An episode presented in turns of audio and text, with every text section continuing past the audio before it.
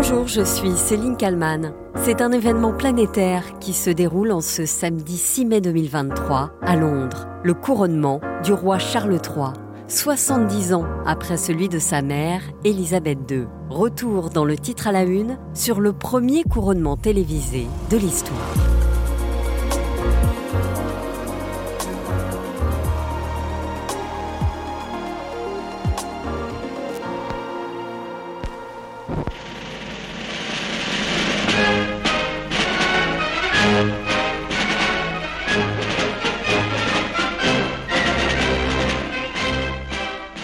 Sommes le 2 juin 1953 et le monde entier a les yeux rivés sur Londres.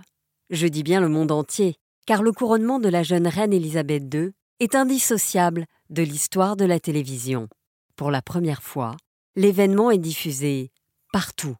Le couronnement est même retransmis en direct, au Royaume-Uni bien sûr, mais aussi dans plusieurs autres pays européens. France, Danemark, Pays-Bas, Allemagne, on estime que l'événement a attiré plus de 277 millions de téléspectateurs. Pour la sixième fois dans l'histoire d'Angleterre, une reine reçoit la couronne. Grande journée pour le monde britannique qui vit ses plus belles heures depuis la fin de la guerre. Parti de Buckingham Palace, le carrosse historique où ont pris place la reine et le duc d'Édimbourg se dirige vers l'abbaye de Westminster entre deux haies d'une foule telle qu'on n'en vit jamais.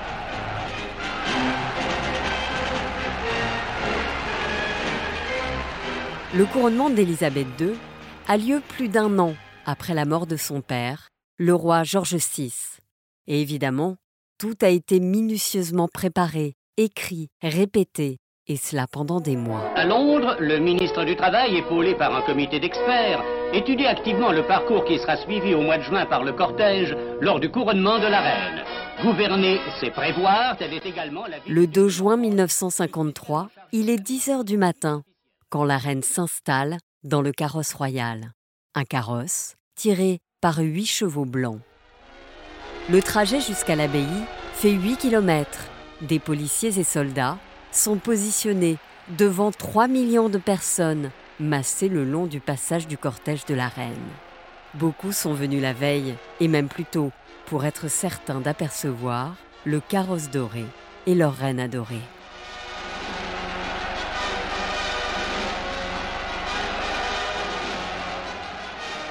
Le couronnement a lieu, comme le veut la tradition, dans l'abbaye de Westminster. Elle s'avance maintenant sous les voûtes de Westminster. À leur ombre dorment tous ceux, rois, guerriers ou poètes, qui firent au long des siècles la grandeur du nom anglais. Lentement, entre deux Le moindre mouvement de la reine 72 est décrit minutieusement. Six demoiselles d'honneur portent la traîne d'Élisabeth. Premier rang, le duc d'Édimbourg. L'instant semble figé. antique de Saint-Édouard, sur lequel furent couronnés tous les rois d'Angleterre. Et sur un rythme étrangement lent, commencent les cérémonies qui font d'une souveraine désignée par les lois une reine marquée du signe divin. À la tribune royale est présent celui qui sera le futur roi, le petit prince Charles. Il n'a alors que cinq ans. Plusieurs emblèmes de majesté sont présentés à la reine. Il faut savoir que chaque pièce a une signification particulière. On revêt la reine de la robe impériale et de la ceinture d'or. La voici prête à recevoir les insignes du pouvoir. La reine prête alors serment de gouverner les pays du Commonwealth selon leurs lois et coutumes respectives. Puis, c'est l'instant évidemment le plus solennel de la cérémonie. Tout le monde retient son souffle. L'archevêque de Canterbury prend la couronne de Saint-Édouard sur laquelle étincellent plus de mille pierres précieuses. C'est le moment Il l'élève à la vue de tous du couronnement. et la pose sur cette tête de 27 ans. Il faut savoir que la couronne pèse alors plus de 2 kilos. Une fois posée, l'assemblée crie à l'unisson à trois reprises.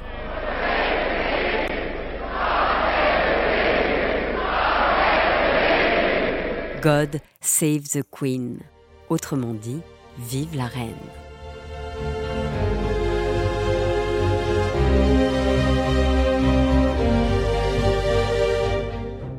Une fois la cérémonie terminée, c'est à bord de son carrosse que la reine retourne au palais de Buckingham.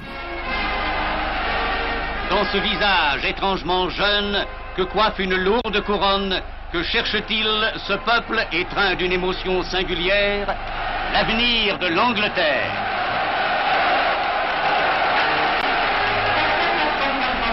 L'avenir de l'Angleterre qui va s'écrire cette fois avec le roi Charles III. Un événement là encore planétaire que beaucoup ont prévu de vivre en direct. Les Britanniques s'impatientent. Les choristes, eux, répètent le morceau qu'ils interpréteront lors du concert. J'espère que notre chant exprimera à quel point nous aimons la famille royale et le roi Charles. Je le sais, il sera un bon roi. Bonjour Stephen Clark. Bonjour. Vous êtes euh, auteur anglais, vous vivez euh, à Paris depuis maintenant 30 euh, ans. vous avez écrit notamment ce roman God Save la France qu'on peut trouver chez PAF Édition. pour vous, quelles sont les grandes différences évidemment, il y en a entre le couronnement de la reine et celui du roi? Charles semble être très conscient qu'on a changé d'époque et que maintenant les gens ont un œil un peu plus critique envers la famille royale. Donc la cérémonie va être euh, plus courte. Il a invité des gens un peu moins nobles que d'habitude dans l'assistance. Euh, il, va, il va faire les grandes processions dans la rue comme l'a fait la reine, mais ça risque d'être un peu moins faste parce que hum, Charles, c'est quelqu'un d'assez moderne.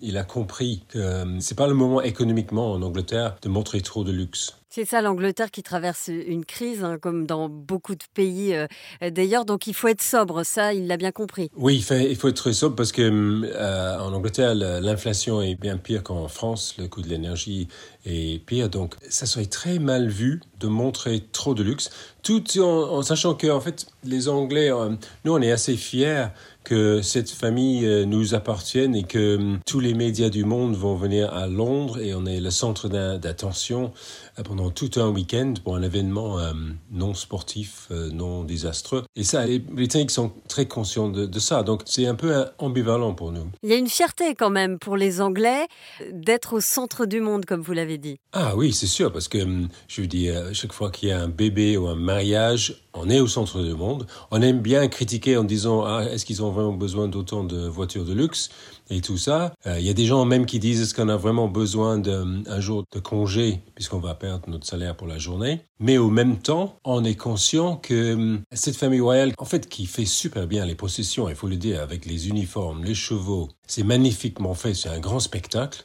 Et on est assez doué pour les spectacles, on est fier de ça. C'est comme nos concerts de rock, les processions royales, c'est un peu au même niveau. Et puis c'est un moment euh, historique, évidemment, euh, qui ne se passe pas euh, parfois deux fois dans une vie. Aujourd'hui, comment est-ce que le roi est perçu par la classe politique anglaise? Ah, La classe politique avait peut-être un peu peur que Charles allait intervenir dans la politique plus que sa mère, puisque ça fait longtemps qu'il parle ouvertement de l'environnement. D'ailleurs, il a montré que ça l'intéresse et qu'il va mettre de la pression sur le gouvernement pour respecter toutes les mesures contre le réchauffement euh, climatique. Mais au même temps, le gouvernement sait très bien que Charles ne va pas intervenir dans la politique. Je veux dire, c'est absolument pas le, le rôle d'un monarque. Il n'a pas le droit de s'exprimer ouvertement sur la politique. Donc, je pense que hum, tout gouvernement veut bien profiter de la famille royale. Ça veut dire, le Premier ministre veut être là, à côté du roi ou euh, près du roi dans une procession, ils vont vouloir être filmés à la cérémonie, tout en pensant que c'est nous le gouvernement et le, roi, c'est vraiment quelque chose d'à côté de, non politique. Et les relations sont bonnes, vous diriez, avec euh, l'actuel Premier ministre qui est Rishi Sunak on n'a pas vraiment le droit de savoir exactement comment sont les relations entre un ou une première ministre et le roi, puisque leurs rendez-vous hebdomadaires pendant le Parlement sont complètement secrets. Mais on sait déjà que Charles a assisté à une conférence sur l'écologie un peu contre l'avis de Rishi Sunak. Il a même poussé Rishi Sunak lui-même à aller dans une conférence sur l'écologie un peu contre sa volonté. Donc on peut dire peut-être que hum, Charles veut montrer déjà que ses opinions comptent pour lui. Mais encore une fois, je veux dire, Charles ne va pas commenter sur les politiques économique euh, du gouvernement. Donc, euh, je pense que Rishi Sunak étant quelqu'un d'assez éduqué, ils doivent s'entendre euh, assez bien sur le plan humain. Et c'est vrai que depuis des années, on, le sait, le roi est très engagé euh, pour la défense de la planète, pour le climat. Est-ce que c'est une chose, alors même s'il n'a pas le droit de, faire de l'ingérence politique, est-ce que c'est une chose sur laquelle il pourrait faire avancer euh, le débat? Ah oui, Charles fait avancer le débat. Ça fait très longtemps. Avant, on disait qu'il était complètement fou. Moi, je me souviens, quand il était plus jeune, on, disait, ah, il parle aux arbres. Quand il a commencé à faire l'écologie bio, sur sa propre ferme. On, me disait ah, qu'il met du, purin partout, euh, c'est dégueulasse. On se moquait vraiment de lui. Mais depuis, il a créé une marque de nourriture bio qui marche super bien dans les supermarchés. Et d'ailleurs, leur, leur bière est très bonne, Dutchy Originals. C'est une bonne bière ancienne à l'anglaise. Avec modération. Oui, oui. Et Charles, maintenant, il est très actif, c'est ça qui, compte. Il fait de l'agriculture bio, il fait savoir qu'il mange bio quand il peut. Je veux dire, il parle sur l'écologie, donc il est très actif là-dedans. Donc forcément, il va continuer. C'est sa force, puisque ce n'est pas vraiment une cause politique, ce n'est pas à gauche, pas à droite, c'est juste la défense de la planète et il va sûrement continuer à s'exprimer. Alors vous l'avez dit, euh, cette cérémonie forcément elle est, plus sobre que celle que certains ont pu vivre euh, lors du couronnement de la reine. Quels sont les changements, euh, la modernisation que le roi pourrait apporter à la couronne? À la couronne, Charles ne peut pas vraiment apporter beaucoup de changements puisque ce qui compte dans la monarchie britannique, c'est la continuité. Justement, ça nous rassure quand euh, ça va un peu mal politiquement ou économiquement.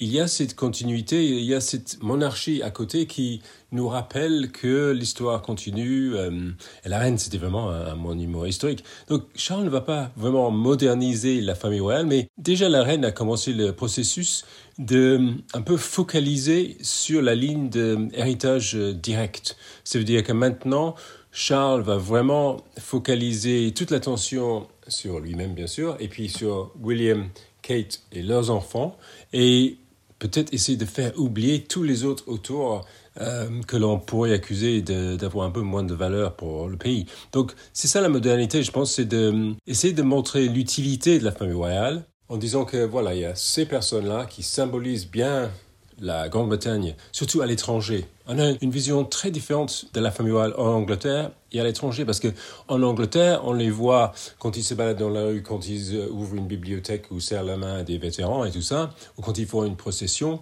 ou quand ils sont dans leur palais. Mais en dehors, ils font un grand travail diplomatique. Et c'est vraiment dommage que Charles n'a pas pu venir en France parce que ici, on essaie de le transformer en une sorte d'objet politique.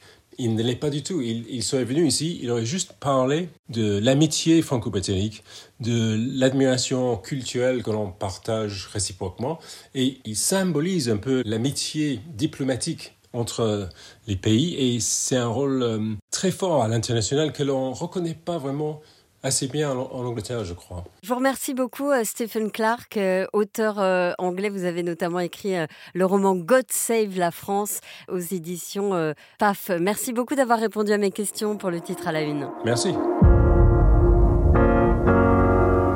Merci à Laura Dulieu pour le montage de cet épisode. Merci à vous de l'avoir écouté. N'hésitez pas à le partager et à le commenter sur toutes les plateformes de podcast.